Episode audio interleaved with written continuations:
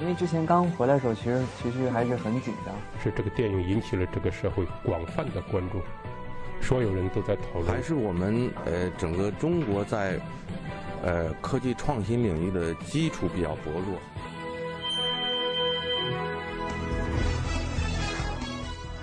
影响有影响力的人，中国新闻周刊。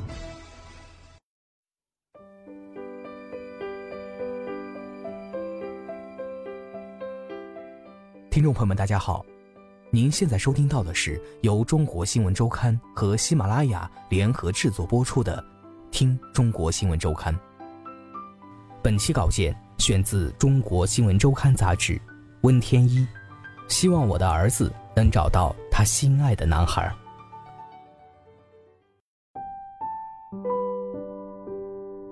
几年前，小涛妈妈通过网络加入了同性恋亲友会的 QQ 群。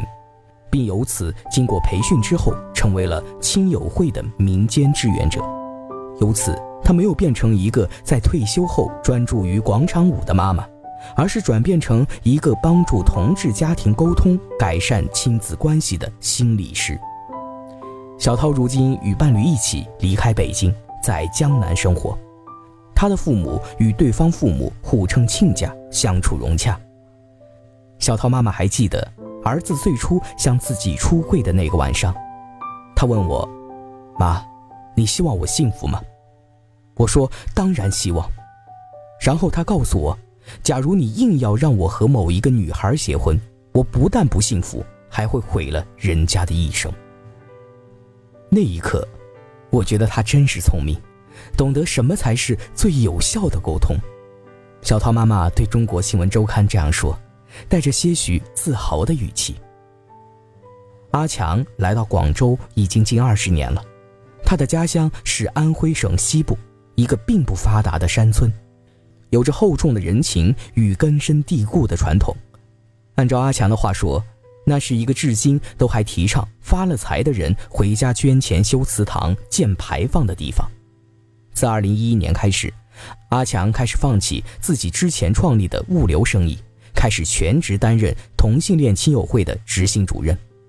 同性恋亲友会，这个旨在为中国男女同性恋者以及他们的父母、家人与朋友提供支持服务的独立民间组织。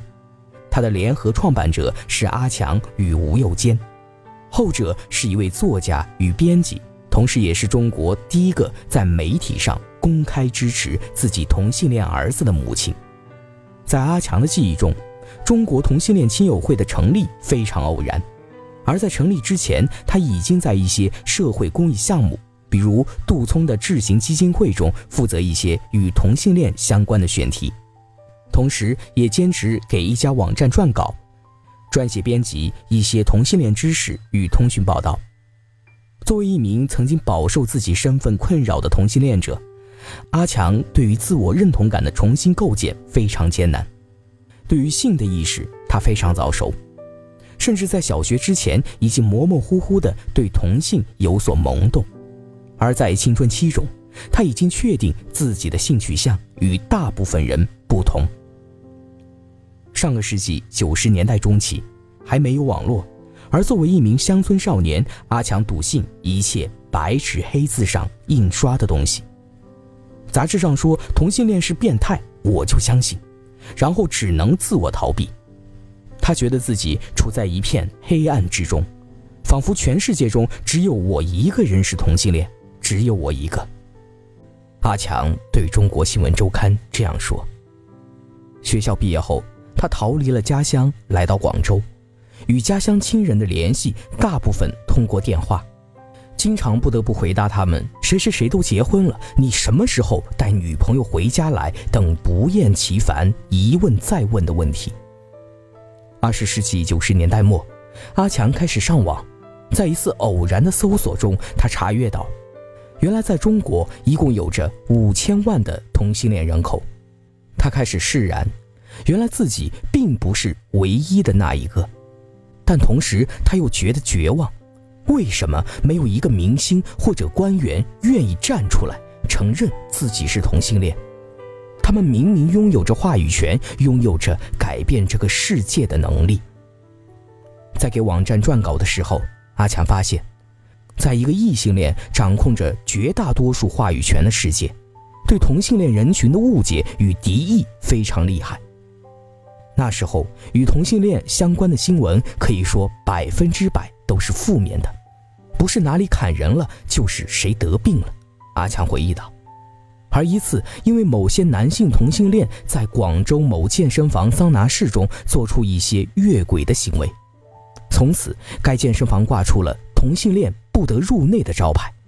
这样的消息让阿强想起了华人与狗不得入内的历史，他觉得非常屈辱。在等待中，阿强觉得，既然没有名人站出来出柜，那么就由普通人开始改变世界。在给公益组织担任志愿者的期间，阿强通过电话热线接触了大量中国普通同志的人生。他们有的面对父母亲人所给予的压力不堪重负，有的则选择行婚或者骗婚，但等到真正走入婚姻中，才发现非常烦恼，几乎是生不如死。彼时的阿强并没有做好向父母坦白的准备，但他已经意识到。自己需要的人生绝不是这样的，因为做志愿者使我与社会建立起了一种联系，并且看遍了同性恋生存现状的人生百态，我更加知道哪一种选择或者哪一种人生是我自己坚决不想要的。阿强对中国新闻周刊这样说道。直到二零零七年底。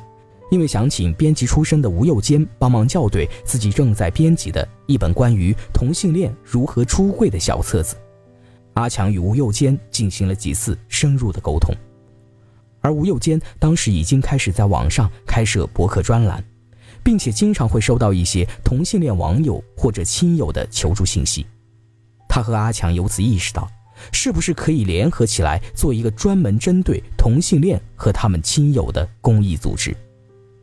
阿强很快写出了策划书，策划书二零零八年五月落笔完成。阿强把同性恋亲友会的计划成立日期随手写成了六月二十八日，完全是出于中国人喜欢谐音吉利的考虑。但后来他才知道，LGBT 历史上著名的十强运动正好是在一九六九年六月二十八号于纽约爆发。